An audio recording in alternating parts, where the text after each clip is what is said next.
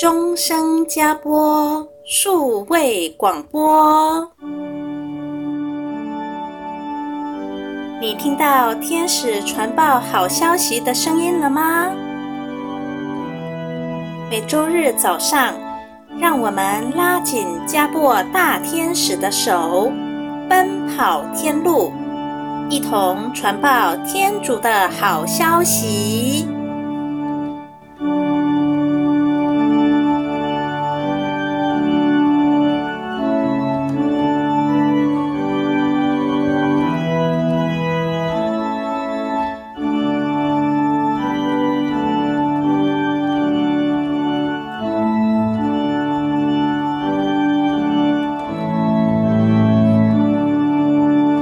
各位亲爱的听众朋友，大家好，欢迎您来收听我们的终生加播 Podcast 节目，我是怡婷。上星期我们看到，人类受造之后，本来是拥有一切，可以管理受造物，但是犯了罪以后，他就失去了一切。现在不论是魔鬼或是物质性的东西，都可以影响他，以至于他成了万物的奴隶。受造物本身的形态也都开始分裂，每一样东西都变成以自我为中心，造成了永无止境的混乱、自私与邪恶。天主为了终止这样的混乱，恢复人类崇高的本性，所以先派遣了许多的先知和大司祭来成为耶稣的预像，而他们也都代表着天主的权势。透过先知和大司祭与天主合作的方式，也让我们看出了以后耶稣将用被钉十字架的方式来赎回人类因着头部、心灵和手足所犯的罪过。耶稣为我们重新打开这些领受祝福的通道，也就是我们的头部、心脏、双手和双足。但很不幸的，仍然有许多人越来越远离天主，成为了迷信和崇拜魔鬼的人。他们反对圣洁的信仰以及相关的一切，但是却是一丝不苟地在实行所有迷信的礼仪跟细节，把他们自己整个的生命都被这些细则所控制着。那么现在。我们就继续来看天主预许救世主的降生。艾曼丽修女在神视中又看到了天主的宝座。这时，天主圣三内有了动作，九品天使们都侍立在天主的面前，天主就向他们宣布了将要如何重整堕落的人类的计划。当天使们听到这个消息时，真是有无可言喻的欢乐与庆祝啊！天使们抬着亚当所住的那个闪闪发光的宝石小山丘，来到了天主的宝座前。这时，亚当的小山丘开始慢慢的变大，先变成了一个宝座，又变成了一个宝塔。它持续不断的扩大，直到能够容纳下所有的事物为止。这时，这时围绕着宝塔的九品天使歌女的上方，出现了童真女的形象。这就是尚未出生而已经在天主内的童真女玛利亚。玛利亚进入了那个宝塔，宝塔也敞开来迎接她，她跟宝塔完全融为一体了。而这也就是圣母的名号“象牙宝塔”的由来。接着，艾曼丽修女继续看到，在天使们当中又出现了一个很像圣体光的物品。所有的天使们开始为这个圣体光在忙碌。这个圣体光的形象也一样，一直在变大，而且上面有各式各样的雕刻。然后旁边还有两个人物用双手托住这个圣体光。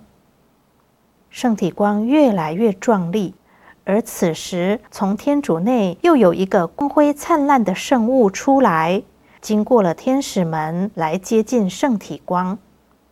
当这个圣物接近圣体光的时候，显得越来越清晰，最后就进入了圣体光之内。原来这个圣物就是当初天主放入亚当心脏中的那个圣洁繁衍后代的祝福。这个祝福在亚当犯罪之前就被天主收回来了，日后天主将再把它赐给诺厄。诺厄在领受天主的祝福的时候，举行了隆重的祭祀。接着，这个祝福就由长子们代代相传，而且都要进行神圣的礼仪来传递这个祝福。天主再把它赐给了亚巴郎，后来从雅各的身上收回，然后再将祝福赐给梅瑟。梅瑟就在离开埃及之前得到了这个祝福的圣物。当时除了他的哥哥亚郎之外，没有别人知道这个圣物。后来这个圣物就被放到约柜里了，而大司祭门和几位圣贤也因着天主的启示，就对这个祝福的圣物有了些许的认识。最后，这个祝福的奥迹。透过耶稣的先人们代代相传，到了童贞女的父母圣雅敬和圣安娜的手中。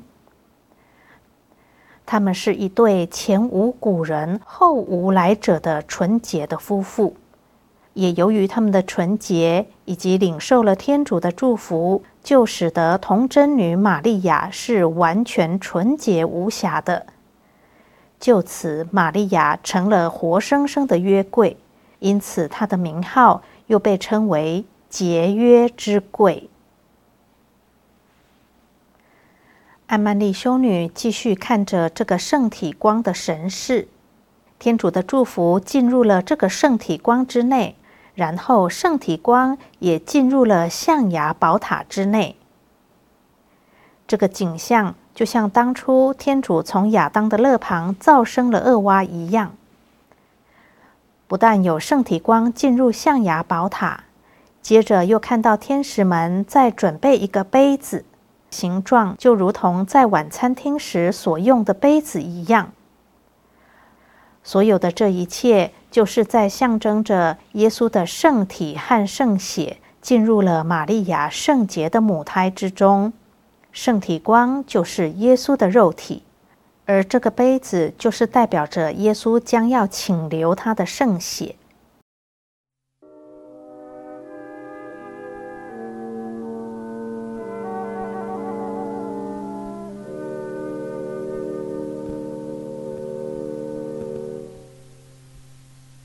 接着继续看到象牙宝塔的旁边出现了一个很完整的足细树。这棵树木呢，它的根部是由交叉在一起的葡萄和麦子生出来的。葡萄和麦子的交叉看起来就像是紧握的双手，十只手指头都编结在一起了。而在交叉的麦子和葡萄上方生出了一根树枝，树枝慢慢的扩大分散，长成了一个很完整的足细树。树枝上就站了许多小小的男人和女人的人像，这些人像彼此手拉着手，就在代表着耶稣的先人们。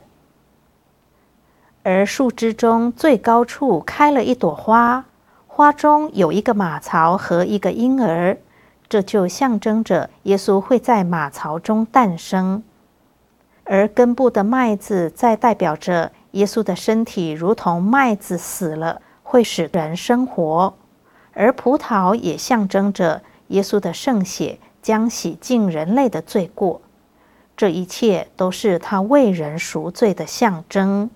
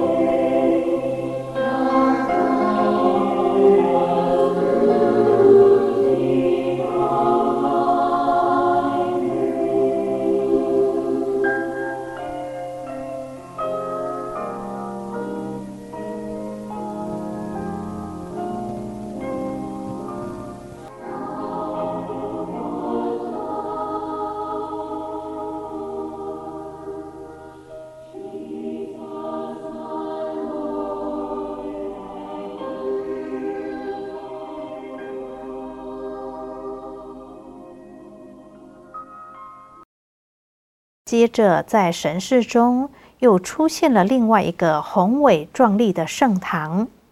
这个圣堂就是代表唯一至圣至公的教会，在圣堂内含有普世人类生存下去的救恩。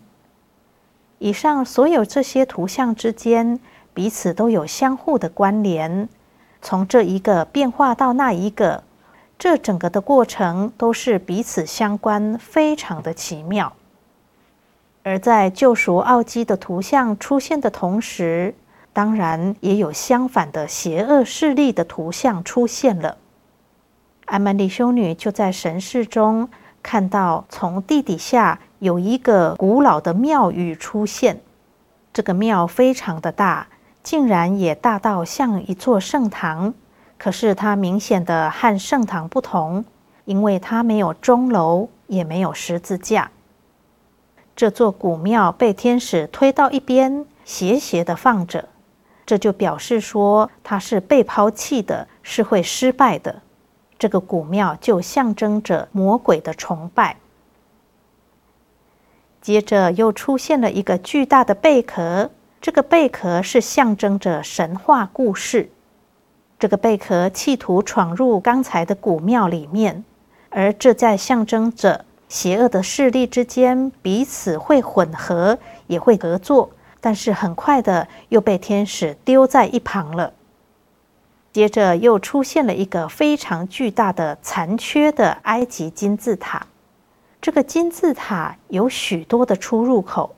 此时也出现了一些人物，像是亚巴郎和亚巴郎的子孙以色列子民们的后代，都从这个金字塔的出口中经过，因为这就是在代表着。将来以色列子民会受埃及的奴役，金字塔本身就象征着占卜。当然，这些金字塔也被天使推到一旁，歪歪斜斜的倒下。虽然这些邪恶的事物是不堪使用、不值得鼓励，而且被天使们抛弃的，但是天主却也在这些恶事当中要生出好事来。比如说，在星象学当中，日后三王是借着星星而被引领到耶稣的面前的，所以就算是邪恶的事物，也能够被天主利用而生出好事来。天主将救恩的计划启示给天使们之后，接着也要启示给亚当和厄娃了。犯了罪的亚当和厄娃，他们愁容满面。他们的身体再也不发光，他们到处乱走，一个人在东，一个人在西，好像在寻找什么失落了的东西似的。他们前进一步就想后退，好像大地会在他们的脚下崩毁一样。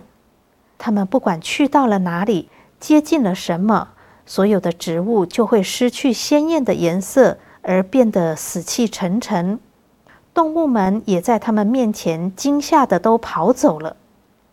他们对自己感到非常的羞耻，而且彼此不敢相见，于是找了宽大的树叶，长度可以由肩膀上垂到膝盖，然后用树皮编织成带子扎在腰间。亚当和厄娃在乐园之内只待了一天，他们四处逃避躲藏。而这个时候，有一个声音从天上召唤了他们，但是他们不愿听从，因为他们非常的害怕。于是他们就逃到更远的地方，将自己深深的藏在灌木丛中。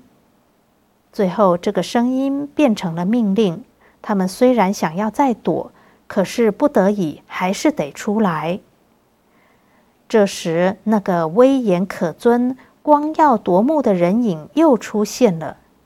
亚当和厄娃低着头，不敢直视天主，他们只是彼此使眼色。后来，两个人都承认了自己的罪过。于是，天主就为他们指出，在地球上比较低下的一块平原，在那里有灌木，有丛林，这就是让他们做捕鼠的地方。这时候，他们的身体开始不停的往下降，往下降。他们几乎不能再看乐园一眼，而乐园更像云彩一样不断的高升。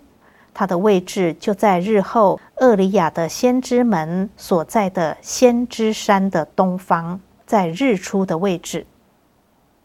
接着有一个火环从天降下，将乐园团团的围住。自此以后，再也没有人能够靠近乐园了。亚当和厄娃在地球上头一次体验到自己可怜的处境，于是变得更加谦虚了。天主让亚当从乐园中把橄榄枝带出来，种在地球上，而日后耶稣的十字架就是用橄榄木所造成的。这时的亚当和厄娃真有说不出的悲伤，他们分别留在不同的地方，跪在地上，高举着双手，痛哭哀嚎的祈祷。这是个动人的情景。他们两人将要在赤裸裸的地球上赔补自己的过失了。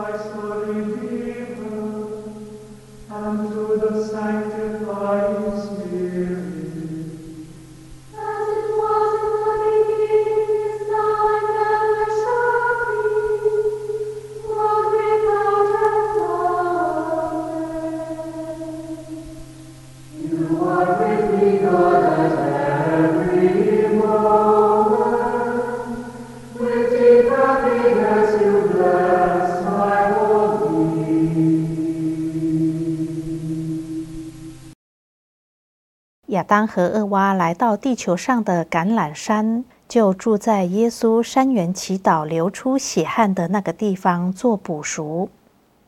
从前在乐园中，所有的出产都不是为了让人食用，可是后来到了地球上，人却必须要劳苦耕作，有东西吃才能活命。刚开始，天主在一切的事上领导人类。他赐给人类大麦、小麦，也教导人怎么样种植。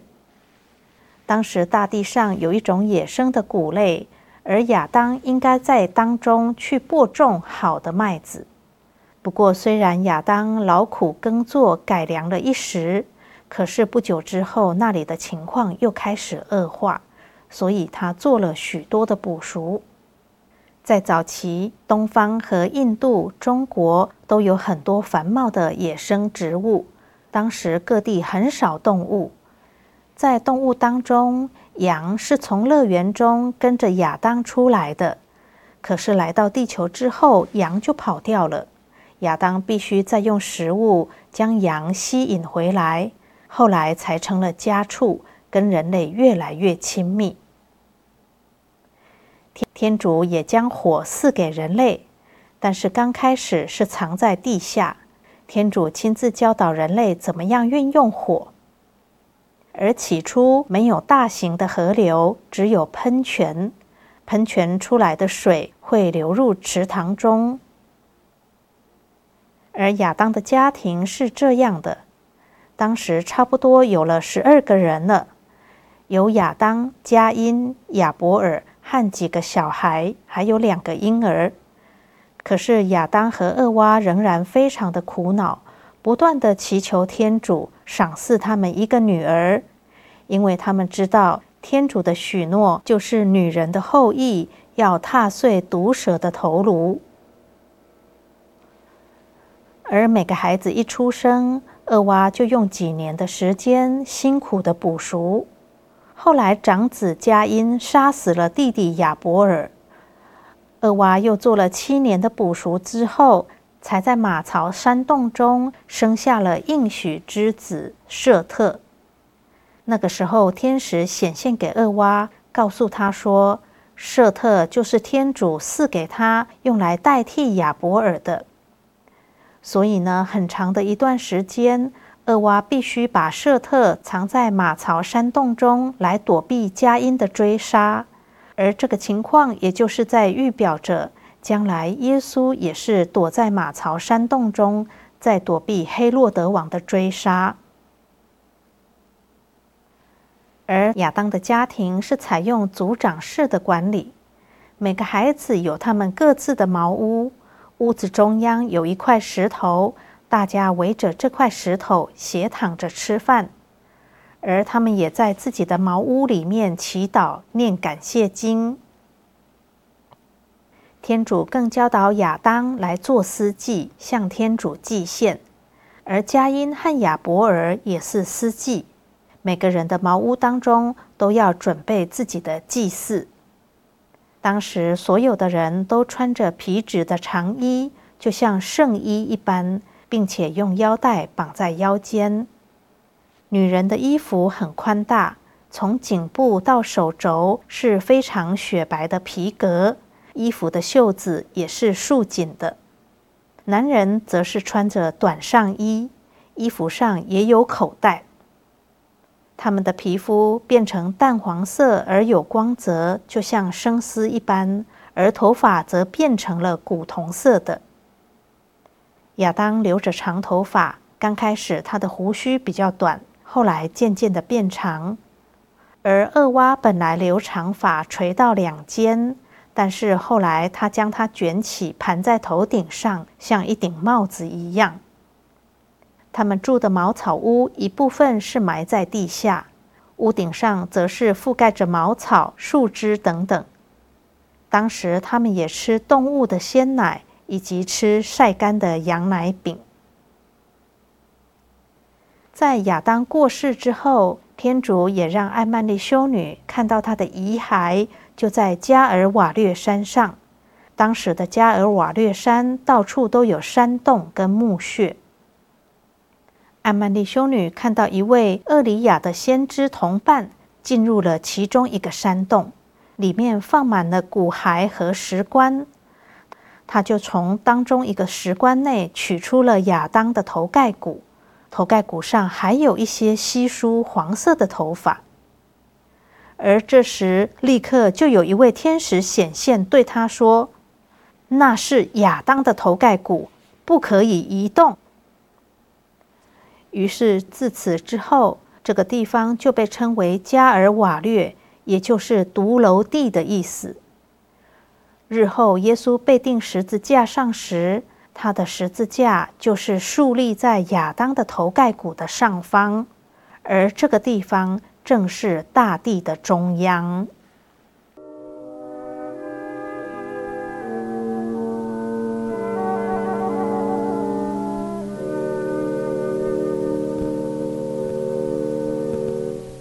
今天非常感谢各位听众朋友的收听，下周将继续跟大家分享亚当和厄娃的长子迦因杀了次子亚伯尔，以及日后巨人的诞生。各位朋友，如果您有任何的问题，也欢迎您上网搜寻我们钟声加播的 Facebook，在网络上留下您的私讯，我们就会在节目中或者是用私讯回答您。谢谢您的收听，我们下周同一个时间再会，天主保佑大家。